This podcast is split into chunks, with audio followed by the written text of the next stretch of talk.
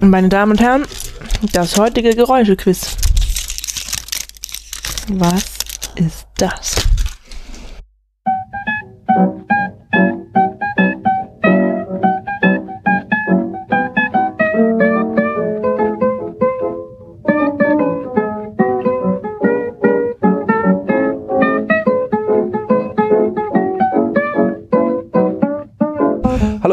Hallo Daniel. Hallo liebe Zuhörer. Und hallo liebe Zuhörerinnen. Herzlich willkommen im Spätfilm.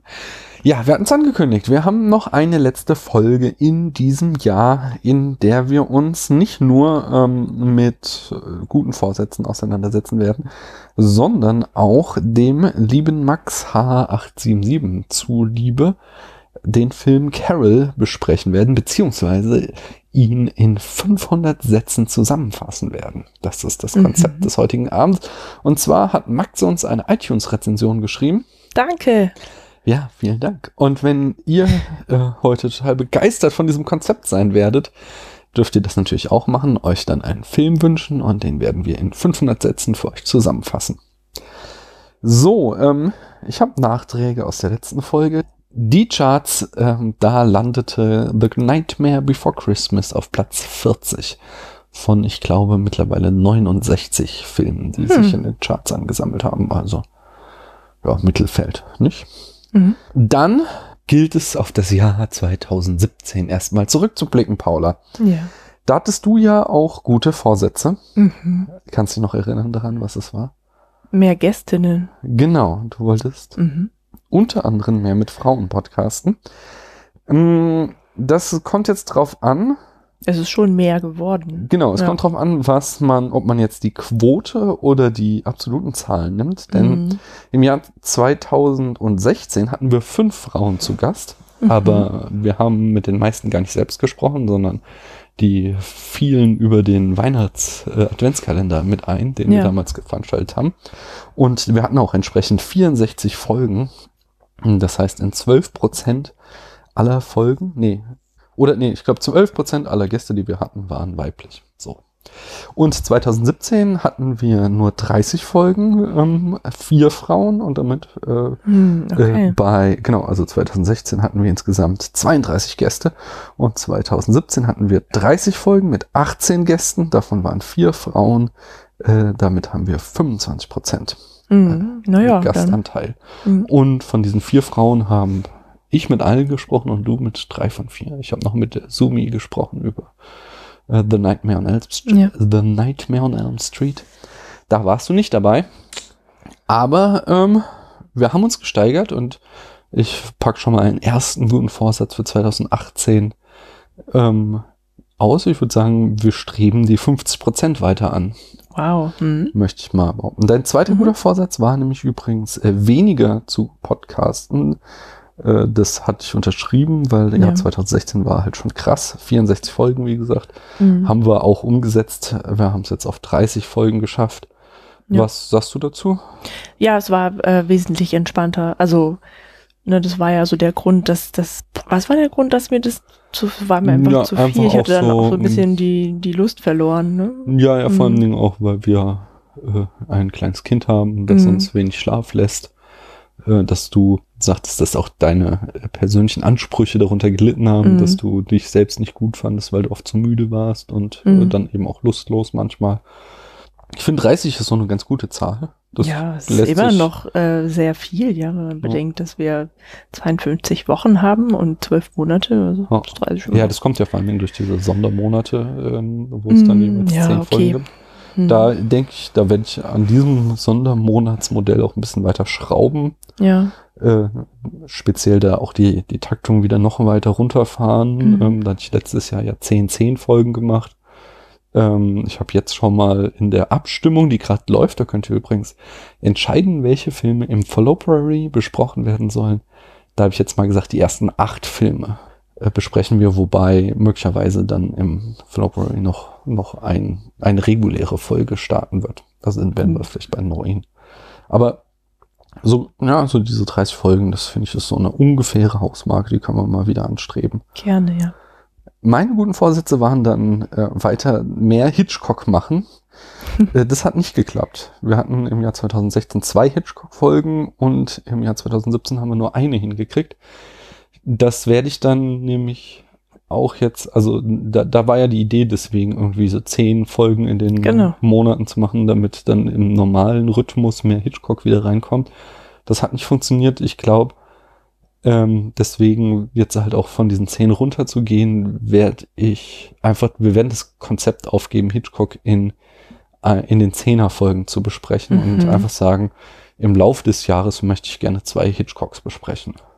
Also das, wenn dir das ein Bedürfnis ist, gerne. Ähm, aber ansonsten finde ich das auch nicht weiter tragisch, wenn wir weiter bei den zehn, jede zehnte Folge ist eine Hitchcock-Folge mhm. bleiben, weil ich weiß ja nicht, ob du irgendwie ein Ende des Podcasts nee, äh, so nicht. anpeilst, weil ansonsten ist das ja alles, du kannst ja weiterlaufen und irgendwann sind wir halt dann auch durch. Was dann auch nicht schlimm ist, dann nehmen wir halt den nächsten Regisseur, ja? Also, ja, wir, wir ja sowieso also, schon. Aber, da, da, entschuldige. Da, sprich. Nein, nein, sprich du ruhig. Hatte nur immer gedacht, du hörst auf und dann hast du weiter geredet. ist ja gut. So soll es sein. Mm, nee, ich glaube also, dass, dass wir durch sind mit Hitchcock, äh, dass die Verlegenheit steht uns noch lange nicht ins Haus. Mhm. Wir hatten das mal irgendwann ganz am Anfang erwähnt.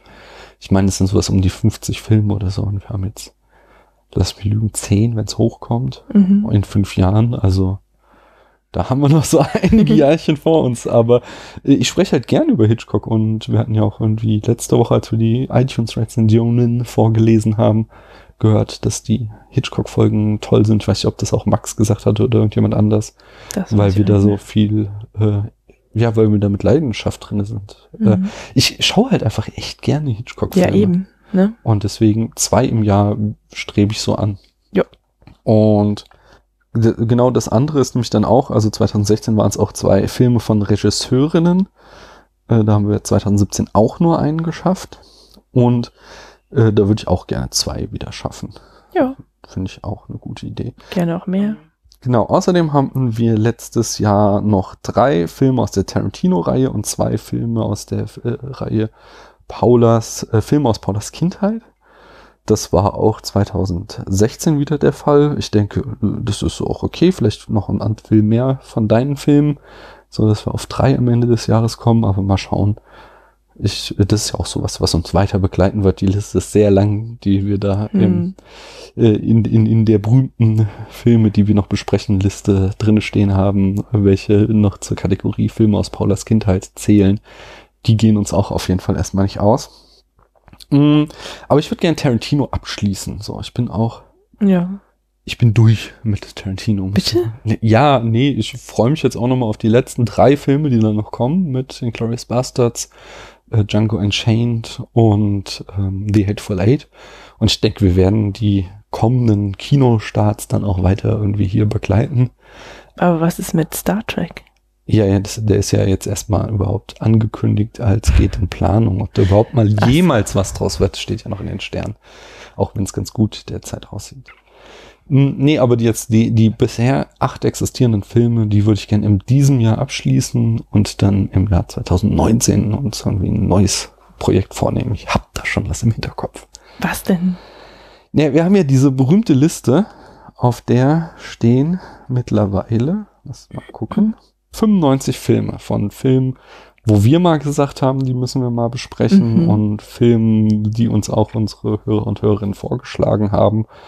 Ähm, da uns mal ranzumachen. Und jetzt natürlich können wir nicht alle 95 in einem Jahr runterrocken oder so, aber vielleicht irgendwie mal das wieder so mit äh, die, ja, es, es läuft ja ganz gut mit diesen Abstimmungen immer, dass die User entscheiden dürfen, was für Filme besprechen und wir uns vielleicht auch Filme aussuchen aus dieser Liste, die wir unbedingt besprechen wollen. Da würde ich dann gerne mal rangehen, dass man diese, diese ominöse Zahl ein bisschen reduzieren und da mal einfach ein paar Klassiker, die da draufstehen, besprechen. Achso, genau. Äh, dann die erfolgreichste Folge im Jahr 2017 war Kill Bill 1. Äh, ist insgesamt die meistgehörte Folge jetzt unseres Podcasts. Mhm. Dicht gefolgt von Die zwei Türme, der oh, auch ja. irgendwie noch drei Monate Rückstand hat. Also mhm der, der, der Film marschiert da ganz weit nach vorne. Die Folge, äh, die könnte Kill Bill 1 noch äh, gefährlich werden. Kill Bill 2 folgt auf Platz 3 der meistgehörten Folgen. Und ich sag mal, der Hidden Gem, äh, der versteckte Edelstein unter unseren Folgen, die, die bisher am wenigsten gehört wurde, äh, ist Rage on Stage. Das Interview, was ja mit Christian ja. und. Das war oh, aber sehr interessant. Ja, ich glaube, es geht eher darum, weil die Leute, also es ist immer so, dass in der Regel die Filme, die oft auch gesehen wurden, ja. dass die auch oft gehört werden. Das, das mache ich ja auch mhm. bei den Podcasts, die ich höre, dass ich eher mal Folgen skippe, wo ich den Film nicht kenne. Ja, sicher. Weil die auch wissen, dass wir ja durchspoilern. Also mhm. bei dem Interview jetzt natürlich nicht so, aber äh, trotzdem, dass die Leute dann das eher hören. Und ich denke, da das ja so ein No-Budget-Projekt war, haben die einfach wenig gesehen. Ähm, aber immerhin ist der halt auch schon, hat er schon 17 unserer anderen Folgen hinter sich gelassen. Also mhm. insgesamt wächst unsere Hörerinnenschaft. Die Folge, die derzeit am wenigsten Hörer hat in unseren Statistiken, ist Mona Lisa von vor zwei Jahren aus dem Flopbury. Toller Film. Schaut euch den Film an und dann hört euch mal die Folge an. Ich glaube, das sabbel ich auch allein ins Mikro. ja, aber ich kenne den Film gar nicht. Äh, ja, ja, war so ein Flopbury-Film. Mm. Ähm, war, war aber ist wirklich ein, ein wirklich interessanter Film und ich glaube, da habe ich auch so einiges entdeckt, aber ich kann schon verstehen, wenn man mich alleine da am Mikro hat, das ist natürlich nicht so spannend. Ich glaube nicht, dass das der Grund ist. Was glaubst du denn, äh, war der Film, der 2017 am höchsten in unsere Charts eingestiegen ist? Boah, wenn ich das noch so im Kopf hätte, was wir da überhaupt besprochen haben. Soll ich mal dir vorlesen, welche Filme wir gesprochen haben, also reguläre Spätfilme, die auch mit den Charts dann endeten. Moment. Ja. Also reguläre Folgen im Jahr 2017 waren The Nightmare Before Christmas, Death Proof, Night, on, uh, Night of the Living Death, Notorious, The Lord of the Rings, The Two Towers, Mustang, Die Reise zum Mittelpunkt der Erde, Kill Bill Volume 2, Kill Bill Volume 1. Und dann kam im Januar hatten wir noch eine Folge und das war das indische Tuch. Welche dieser Filme mhm. ist wohl am Mustang. Höchsten? Das ist korrekt. Ja. Hey, ich hätte nämlich äh, jetzt auf die zwei Türme getippt. Mhm. Ähm, aber der ist knapp geschlagen worden. Mustang landet auf Platz 16 der Charts mit einer Durchschnittsnote von 87,5 Punkten. Mhm. Und Two Towers dann auf Platz 17 der Charts. Und welcher Film ist am niedrigsten eingestiegen in diesem Jahr? Äh, jetzt bin ich natürlich, habe ich schon wieder vergessen. Ähm, Nightmare. Nee. Nee, Nightmare Before Christmas habe ich ja gesagt, landete so im Mittelfeld. Äh, keine Ahnung. Night of the Living Dead. Ja. Wegen deiner äh, katastrophal schlechten Note hat er am Ende nur äh, 65 Punkte abgesahnt und landete damit auf Platz 51. Es ist eine Schande. Ich weiß schon wieder gar nicht mehr, warum ich den schlecht benotet habe. Weil du nicht so gern Horror guckst, war, glaube ich, deine ja? Begründung. Ja, du bist ja eigentlich auch, also ich glaube, du fandst den auch nicht wirklich schlecht. Du bist ja nur mal ein bisschen strenger, was das Benoten angeht. Ach so, tatsächlich. Mhm. Glaube ich. Ja, ich habe nämlich gerade heute mit einer Kollegin gesprochen, die meinte, sie spielt gerade Resident Evil auf der PS4. Mhm. Und das könne sie nicht spielen, wenn sie alleine zu Hause ist. Und vor allem kann sie auch nicht so lange spielen, weil ihr dann ganz schlecht ergeht. Da geht es wohl auch irgendwie so um so Zombies. Ja, auf jeden Fall. Und ähm, während wir da so drüber redeten, habe ich mir so überlegt, naja, aber ich könnte sie inzwischen vielleicht ganz gut vertragen, weil jetzt habe ich ja Zombie-Filme kennengelernt und fand es gar nicht so schlimm. Mhm. Ja, aber du hast auch nicht die härtesten Vertreter des Genres ja, bisher kennengelernt. Äh, gut, auch mit voller Absicht. Ja, ja können wir mal gerne noch ein bisschen tiefer einsteigen. Da gibt's noch so einiges zu entdecken. Mhm. Hast du denn äh, gute Vorsätze fürs Jahr 2018? Ja, habe ich tatsächlich. Ähm, sie betreffen unsere Homepage. Ah, ja. Also das ist sowas, was ich schon immer dachte, das könnte ich ja mal machen. Mhm. Ja, jetzt ganz vor ein paar Wochen habe ich, hatte ich mir sogar vorgenommen, das zu tun. Da warst du nicht zu Hause und ich hatte aber die Zugangsdaten nicht. Da wollte ich es nämlich machen. Ich wollte die mal so ein bisschen umgestalten, ein bisschen schicker machen, weil das tatsächlich das mache ich auch beruflich. Mhm. So ein bisschen. Ja. Und da habe ich gedacht, da könnte ich immer das, was ich da so beruflich mache, dann halt auch mal hier anwenden für unsere eigene Seite. Ähm, es ist aber auch gleichzeitig der Grund, warum ich es bisher noch nicht gemacht habe, weil ich nämlich das, was ich schon mache, um die Brötchen zu verdienen, dann nicht abends dann eben in meinem Klar. kurzen Feierabend dann auch noch machen möchte und vor allem mich dann noch mal so an den Schreibtisch setzen, wo eigentlich immer das Sofa ruft. Ähm, ja, aber das ist eben dann mein guter Vorsatz, dass ich, weil es macht mir auch Spaß, ne, dass ich dann eben mal die Scheu vor dem Schreibtisch am Abend überwinde. Na dann, da bin ich gespannt. Mhm. Da hatten wir ja äh, gerade jetzt einen neuen Banner gemacht bekommen. Ja. Äh, den finde ich auch ganz nice, muss ich sagen. Willst du den dann wieder loswerden? Nein, ich glaube nicht. Das, nö.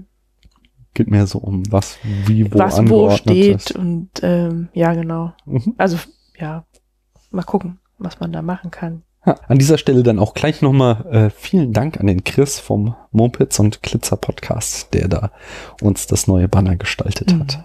Danke sehr auch von mir. So, ich habe auch gute Vorsätze. Ähm, hab schon gesagt, so wieder ungefähr 30 Folgen, ähm, Frauenanteil auf äh, an ja um die 50 Prozent bringen. Ob es ein bisschen drüber oder drunter liegt, ist mir jetzt mhm. dann auch egal. Sklavisch ja. muss das nicht sein, aber Finde ich auch ganz nett, da mehr Diversität in den Podcast Die Frauenquote im Spätfilm. Mhm. Tarantino abschließend habe ich schon genannt. Ähm, es wird jetzt im Januar gleich losgehen mit dem Japanuary. Das ist ja auch so eine deutsche Filmblogger-Aktion. Ähm, da gilt es eigentlich acht Filme zu gucken und ja, sich irgendwie drüber auszulassen. Das äh, so groß werden wir da nicht einsteigen, eben auch äh, mit dem Prinzip nicht es zu übertreiben aber so drei, vielleicht vier habe ich mal angepeilt. Ähm, wahrscheinlich drei und dann kommt Ende Januar ein normaler Spätfilm in der letzten Januarwoche mit dem äh, als vierter Film für mhm. den Januar. Dann habt ihr da schon wieder ein volles Programm. Im, dann kommt der Fallopery, hatte ich eben auch schon gesagt. Da mal so acht Folgen ungefähr angestrebt. Ähm, äh, da könnt ihr derzeit auch abstimmen. An Ostern machen wir hier in unserer kleinen, in unserem kleinen Podcast Hinterzimmer sprechen über uns immer ab, dass wir an Ostern einen Western besprechen, den wir dann unter O-Western in einer Gemeinschaftsaktion raushauen.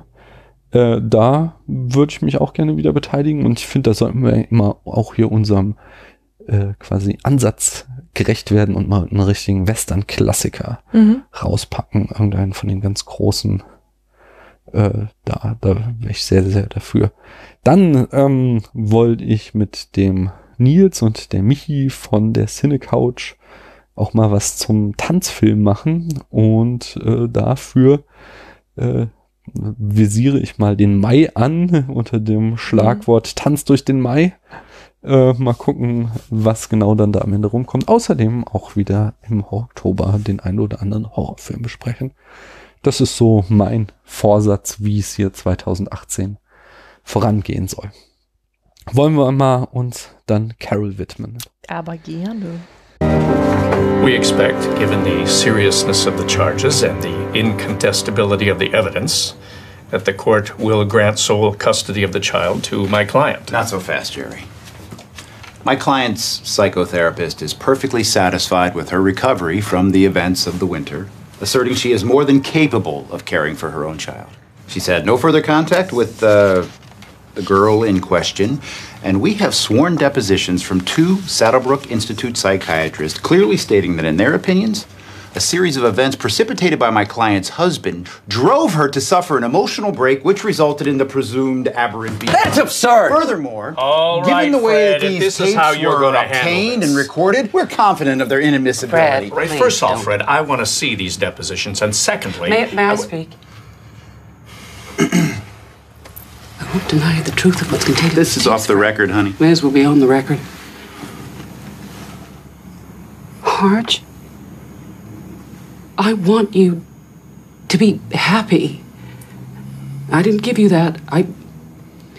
I failed you. I mean, we both could have given more, but we gave each other Rindy. And that is the most breathtaking, the most generous of gifts. So, why are we spending so much time trying to keep her from each other? Now, what happened with Therese, I want it. and I will not deny it or say that I. But I do regret And I grieve for the mess we are about to make of our child's life. We Harge are both responsible. So I think um, we, we should set it right.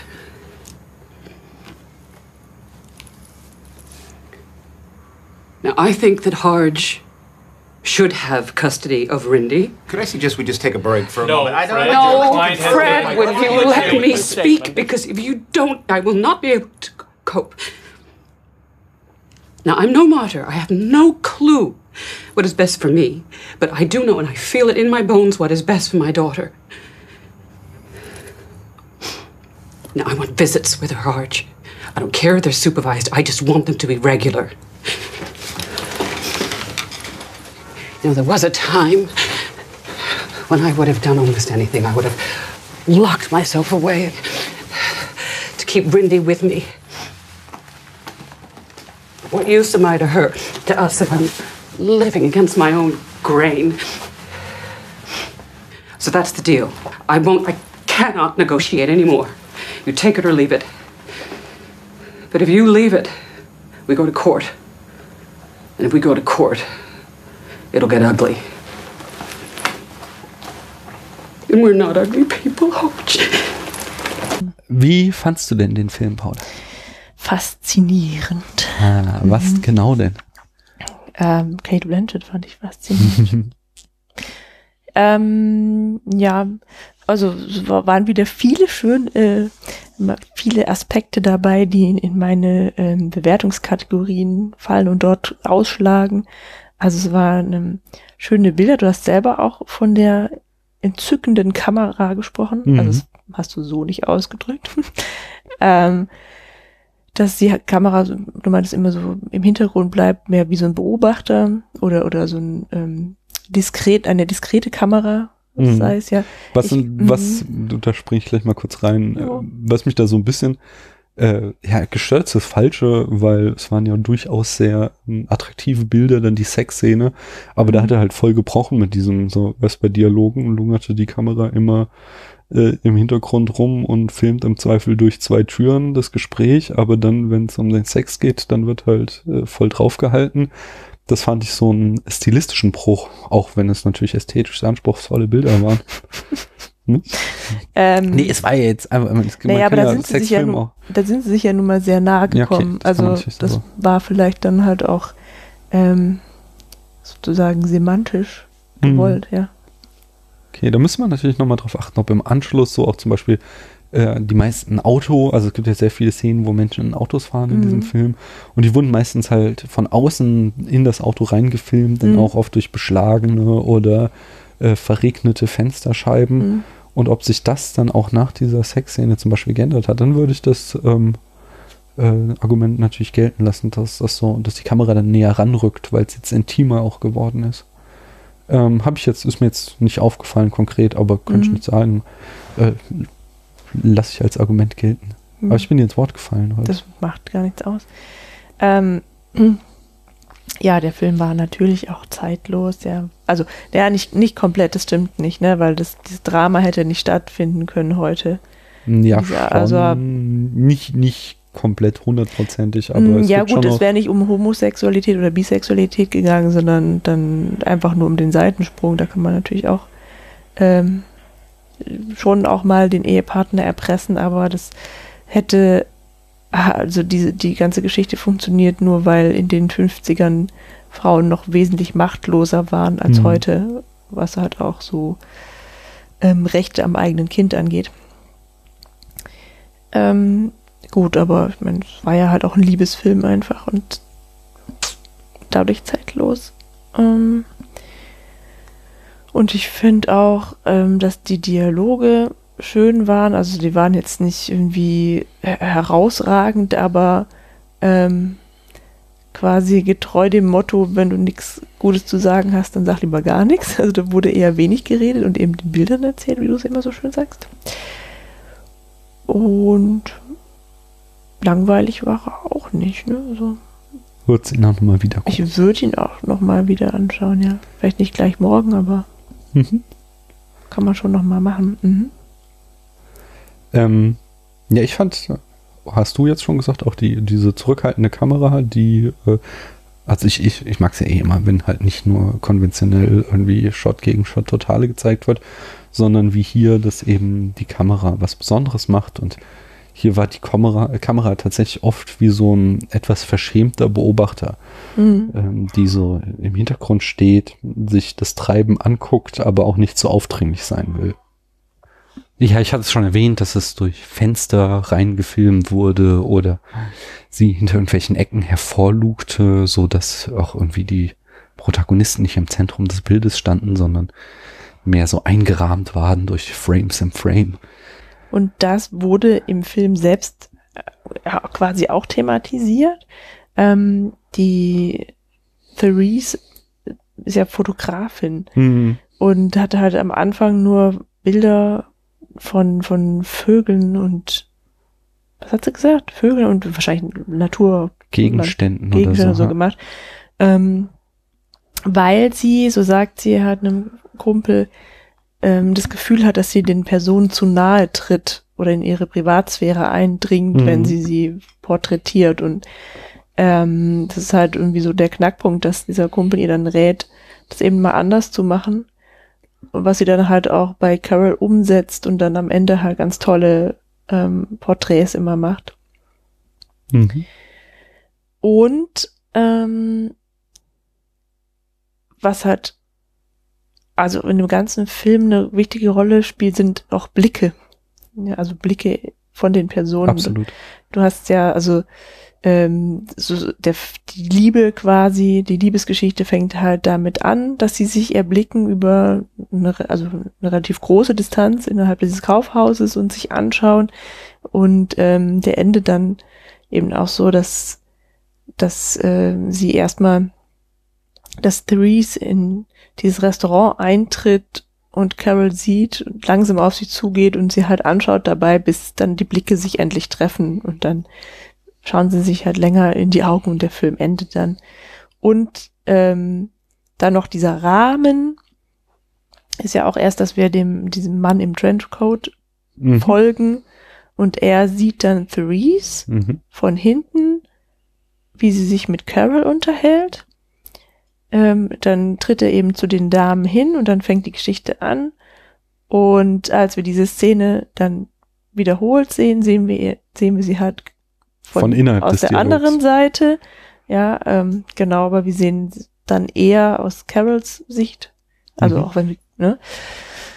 Ähm, und ich denke, das hat halt, dass das halt auch noch mal so eine Parallele ist halt einfach zwischen der der äh, Relevanz von Blicken im Film und den Blicken der Kamera sozusagen. Hm, ja, das ist eine total geile Beobachtung, finde ich gut. Habe ich auch geblickt, ne? Gefällt mir. Hm, die andere, was ich geblickt habe, hm, das ist Therese. Therese, Therese, Therese, was sie? Therese. Therese. Mhm. Therese. Wir haben es auf Englisch geguckt und ich glaube, sie mhm. haben immer Therese gesagt. Mhm, stimmt. Ähm, oh, weil ziemlich am Anfang des Films noch ähm, kam so von Paula irgendwie so ein mürrischer Kommentar so von rechts. Hä, was will die eigentlich, die Carol mit dieser Therese? Das verstehe ich gar nicht, mit diesem Mäuschen. Und äh, das, das lenkte dann natürlich auch meine Aufmerksamkeit auf die Entwicklung von Therese und die fand ich dann auch sehr, sehr spannend. Eben wie sie an dieser äh, Beziehung wächst, weil sie am Anfang halt total das Mäuschen ist, immer äh, so ein Duckface macht und mhm. große Augen hat und alles bewundernd anguckt und ähm, total passiv ist. Äh, es gibt da so bei ihrem ersten Date quasi, wenn sie sich so zum Mittagessen mal treffen, als Dankbarkeit dafür, dass ähm, Therese die Handschuhe von Carol, äh, Carol wiedergegeben hat, da, da bestellt Therese zum Beispiel genau das gleiche wie Carol, weil sie irgendwie dann auch sagt, so sie weiß nicht mal, was sie zum Mittag essen soll, mhm. sondern nimmt sie lieber das, was die andere Person nimmt. Dann ist sie auf der sicheren Seite. Und dann gibt es so am Ende des Films, eben nachdem die Beziehung da schon äh, vorbei ist, vermeintlich, äh, haben wir halt dann wieder so eine Sequenz, wo wir sehen, wie sie halt gewachsen ist. Und da ist dann äh, gibt es dann einerseits so, es gab so eine Szene, wo so ein Typ, äh, der meinte, er kann ihren Job verpassen, äh, verschaffen, ihr am Anfang so einen Kuss aufgezwängt hat, äh, wo sie sich dann erst nach dem Kuss hat rauswinden lassen. Äh, da gibt's dann noch mal so ein zweites Aufeinandertreffen. Also ist dann offensichtlich ein Freund von ihr und äh, auch jetzt irgendwie niemand Schlimmes, sondern ein netter Kerl scheint er zu sein, aber ähm, wo er das, diese Szene einfach nochmal anspricht und sie halt einfach viel souveräner dann reagiert und mhm. er meinte so, sie brauche keine Angst vor ihm haben, er hätte das verstanden. Ich habe keine Angst. So.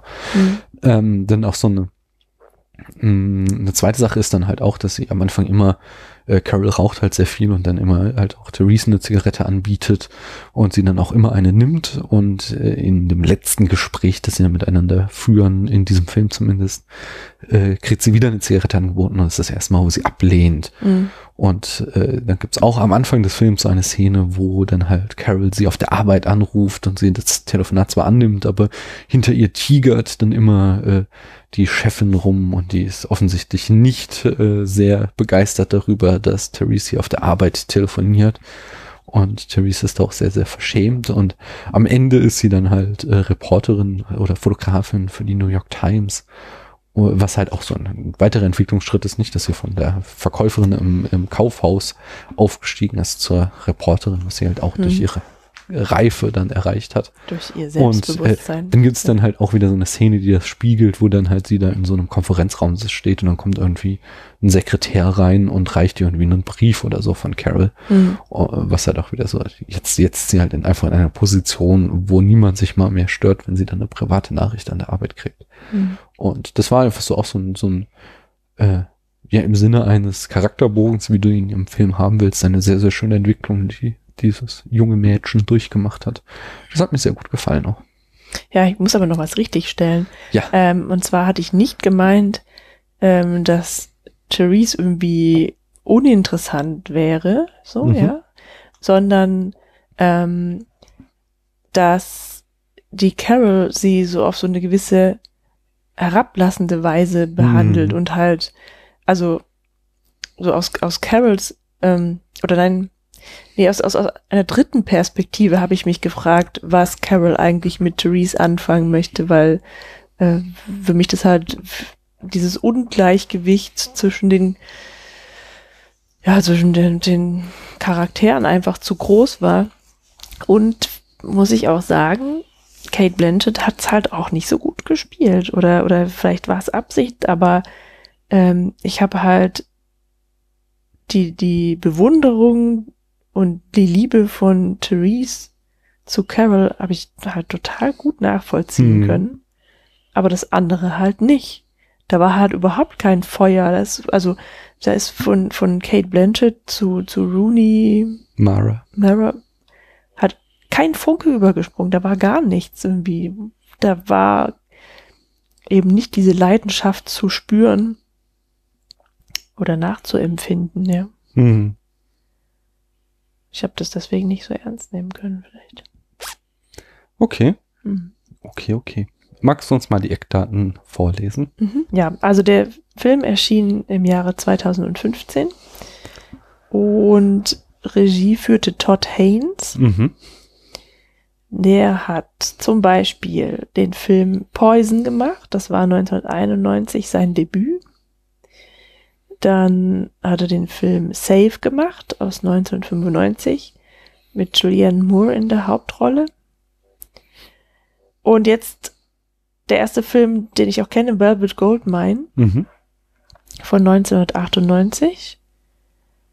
Wobei ich jetzt gerade nicht weiß, ob ich den, ich glaube, den habe ich nicht gesehen, aber der Titel sagt mir immerhin was. Also ich habe den gesehen und ich dachte, wir hätten den auch zusammen gesehen. Das ist so ein ähm, es geht so um diese Glam-Rock-Phase der 70er und es äh, sind zwar nicht namentlich genannt, aber es gibt so ähm, Ach, ähm, ganz offen und, und, und, David, David Bowie, Bowie ja, diese ganz, ganz mhm. stark mhm. da eine Hommage an die mhm. ist. Ja, ja stimmt. Mhm. Mag ich auch sehr gern den Film, habe ich schon mehrfach gesehen. Mhm.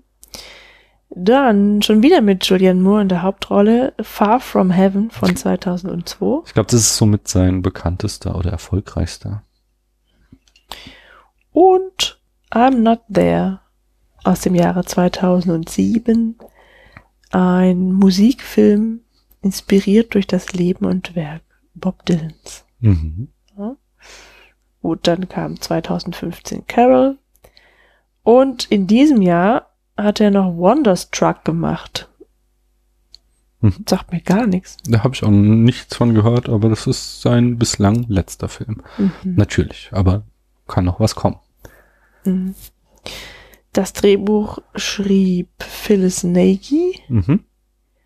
Ähm, und zwar basiert der Film auf, äh, das, auf dem Buch The Price of Salt von Patricia Highsmith.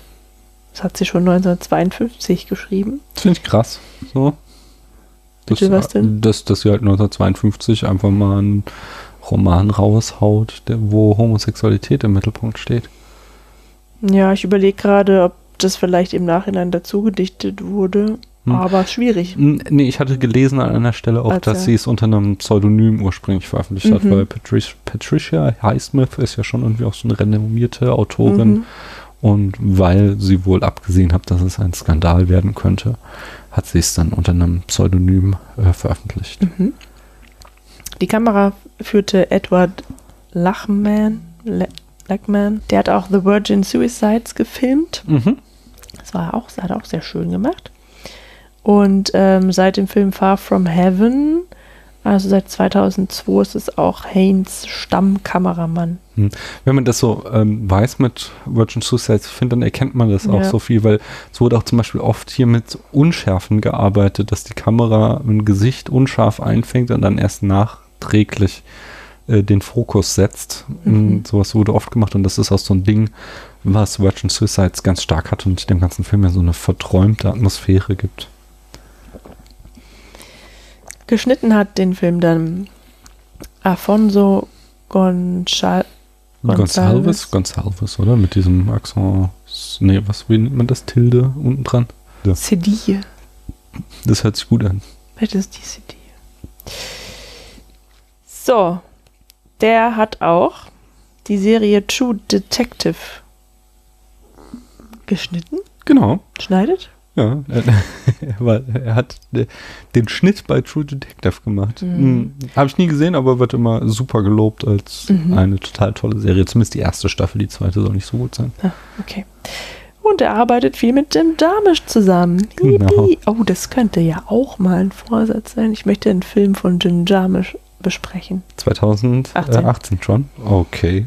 Wie? Ist nicht möglich mehr. Der Plan du ist schon hast gestrichen. schon ganz schön viele Wünsche. Soll ich mal vorlesen, die Liste, Nein, was da alles gut. für Filme draufsteht, die du dir wünschst. Ja, okay, aber kriegen wir unter. Ja, sind seit 2019. Gott, worüber reden wir? Ähm, ja, gut, über die Besetzung haben wir schon gesprochen, ne? Kate Blanchett ja. und Rooney Mara. Die sind die wichtigen. Es gibt noch ein paar bekannte mhm. Gesichter in den Nebenrollen, aber ich denke, die beiden machen es aus. Mhm. Das Budget lag bei 11,8 Millionen Dollar. Mhm. Damit ist es so ein mittelklassiger, also so ein Film in so einem Budgetsegment, was nicht Blockbuster, aber auch nicht Indie-Film ist und wo äh, zum Beispiel in der deutschen Podcast-Szene immer ganz Szene immer ganz gerne gesagt wird, solche Filme werden heutzutage gar nicht mehr gemacht. Weißt du, was ich mich auch gefragt habe? In der von dir schon erwähnten Sexszene siehst du ja Kate Blanchett auch nur von hinten immer, ne? Also siehst ja nur den Rücken. Und da habe ich mich echt gefragt, ob die vielleicht zu teuer war. Das hat die sich in den Vertrag schreiben lassen, ne? der garantiert. Das kann, also Weil, bei so einem Star-Status, den die hat, mm. muss sie nicht ihre Brüste in die Kamera halten. Ja, Rooney Mara musste das jetzt vielleicht. Also Nein, die hat halt ja. einfach nicht die Wahl. So, wenn die, die, mhm. die kriegt halt das Drehbuch, also wahrscheinlich hat sie auch nicht die Rolle angetragen bekommen, sondern wurde gecastet so mhm. und da mhm. steht halt die Sexszene drin und dann muss sie machen, was der Regisseur verlangt, mhm. während halt eine Kate Blanchett als zweifache Oscar-Gewinnerin, ich habe nochmal nachgeguckt, sie hatte für The Aviator und mhm. Blue Jasmine ihre Oscars bekommen und halt als absoluter äh, Kassenstar, also die, du kannst den Namen auf dem Plakat schreiben und weißt, dass Leute ins Kino gehen mhm. werden, deswegen ähm, die kann die kriegt halt das Drehbuch zugeschickt und fragt, will sie es machen und äh, dann wird ihr ihr Agent oder ihre Agentin halt aushandeln, dass in der Sexszene nichts von ihr zu sehen ist. Ja, hm. weil, ja also, hatte ich ja schon gemutmaßt, ja. weil mir das echt auffiel. Ähm, Zumal, also, ja. Es gibt ja auch, also das habe ich irgendwann mal gelesen, dass es ja diese Body-Doubles gibt, ne? mhm. ne? also gerade für solche Szenen. Ähm, ich habe mal so einen, ich weiß nicht mehr gar nicht mehr, genau von heißt. Friends, weiß ich das. Ja, ich habe mal so einen Film geguckt. Äh, ich weiß nicht mehr, wie er heißt. Ich habe ihn auch nur einmal gesehen und er war super vergessenswert, wo äh, Jessica Alba eine Nacktszene hatte. Das war halt echt immer so, man hat entweder ihr Gesicht gesehen oder den nackten Körper. Also das ist halt auch so vollkommen mhm. klar war, dass sie das nicht selbst ist. ja, ja. Das ist ja auch irgendwie geil. Also, ja, genau wie in der Friends-Folge mit Joeys Hintern. für, für Al Pacino oder so war das. Ja, ich, ich ne? glaube. Guck mal, hier, keiner kennt mich, aber alle haben schon meinen Körper nackt gesehen. Ich bin Kate Blanchetts Körper. Von vorne. Ähm, ja, gut, haben wir auch schon drüber gesprochen. Ähm, es ist ein Drama, ein Liebesfilm, ein Period Pick. Ja. ja. Okay, und jetzt kommen wir zum Hauptakt des heutigen Abends, mhm. ähm, nämlich die, der Stick der heutigen Sendung ist, dass wir ihn in äh, den, diesen Film in 500 Sätzen ungefähr, wie das halt mit den fünf Sätzen normalerweise ist, zusammenfassen werden. Auf eine humorvolle und hoffentlich trotzdem respektvolle Art und Weise äh, werden wir das jetzt versuchen. Äh, Paula, ich sag mal, äh, äh, Spotlight on, die Showtreppe gehört dir. Wir befinden uns im New York der 50er Jahre und begleiten einen Mann mit Trenchcoat und Hut in ein Hotel. Dieser Mann spielt für die weitere Handlung des Films keinerlei Rolle mehr. Stattdessen geht es um die beiden Frauen, die er zufällig in der Bar des Hotels trifft. Rooney Mara, die nicht Carol ist, und Galadriel, die Carol ist. Rückblende. Therese, die nicht Carol ist, hat einen Fable für komische Mützen. Da trifft es sich gut, dass sie Weihnachtsmann bemützt in der Spielzeugabteilung eines Kaufhauses arbeitet. Hier trifft sie Carol, die eigentlich eine weinende Puppe für ihre Tochter sucht. Therese schwätzt ihr dann aber eine elektrische Eisenbahn auf. Nicht zuletzt, weil Carol wie Galadriel spricht, brennt die Luft zwischen den beiden Frauen so sehr, dass Carol prompt ihre Handschuhe am Verkaufstresen von Therese vergisst. Gänsefüßchen.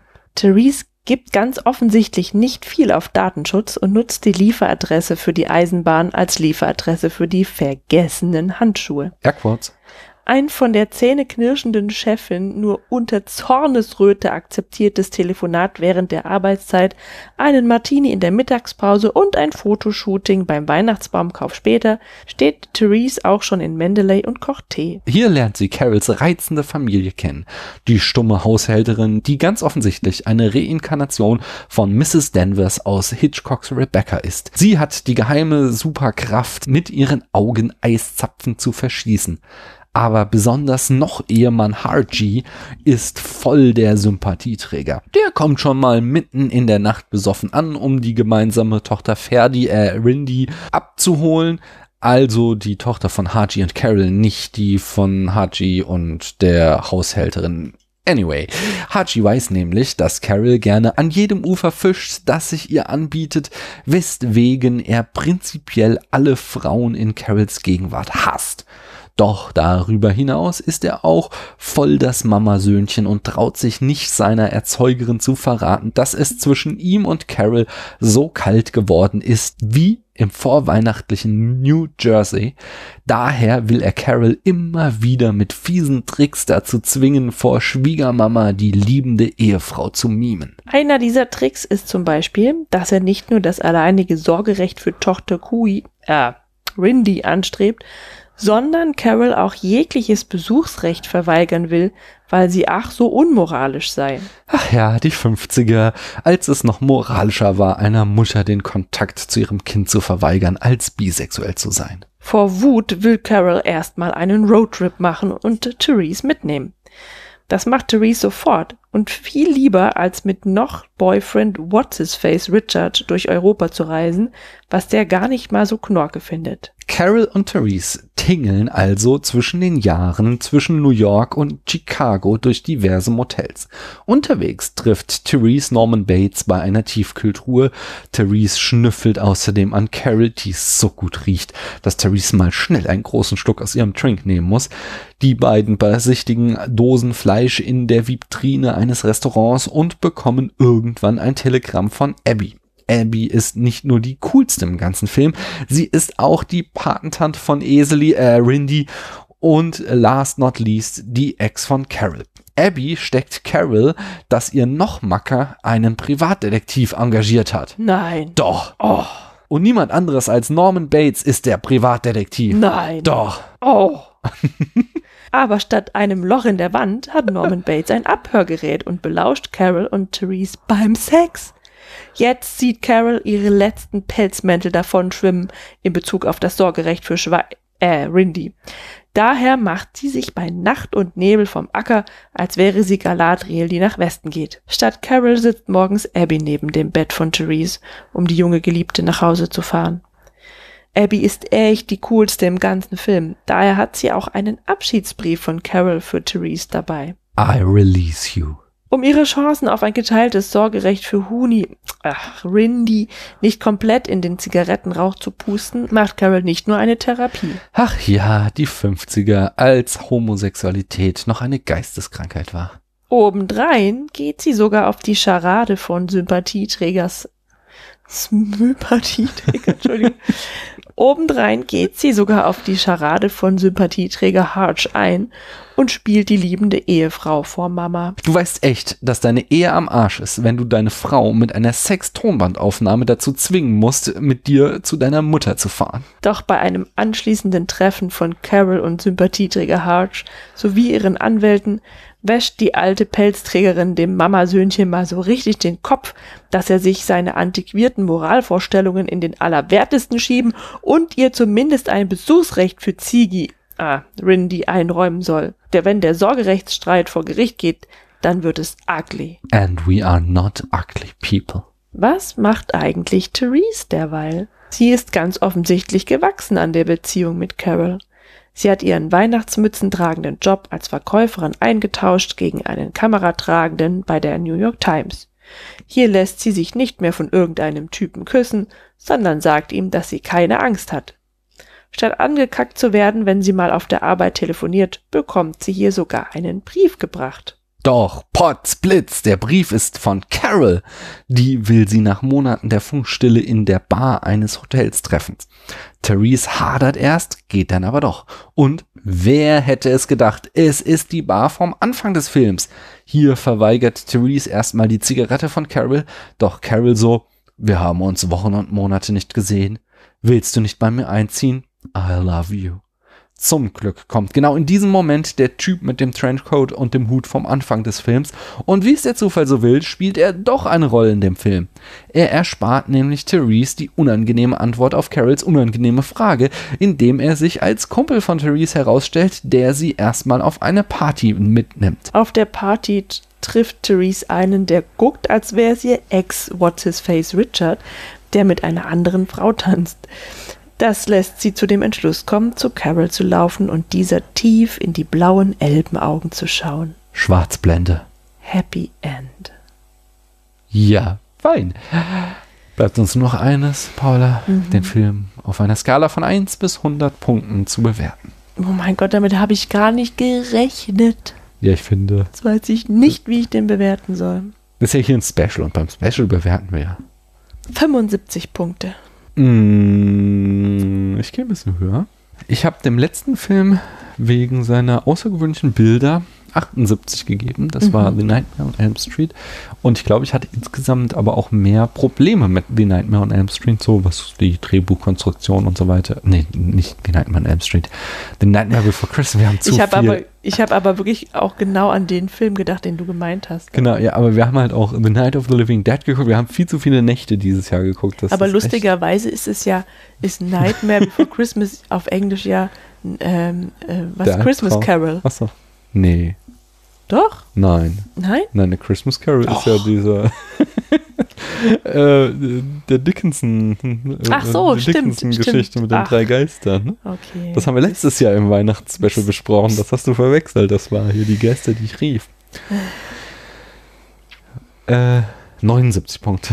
Ich weiß nicht mehr, wo ich war. Ich gebe ihm 79 Punkte. Ist doch gut. Und äh, Weihnachten habt ihr jetzt schon hinter euch gebracht. Ich denke, wir bringen die Folge noch 2017 raus. Entsprechend wünschen wir euch einen guten Rutsch. Genau, kommt gut rüber. Und äh, wir hören uns dann im Jahr 2018 wieder. Bis denn. Tschüss. Man hört sich.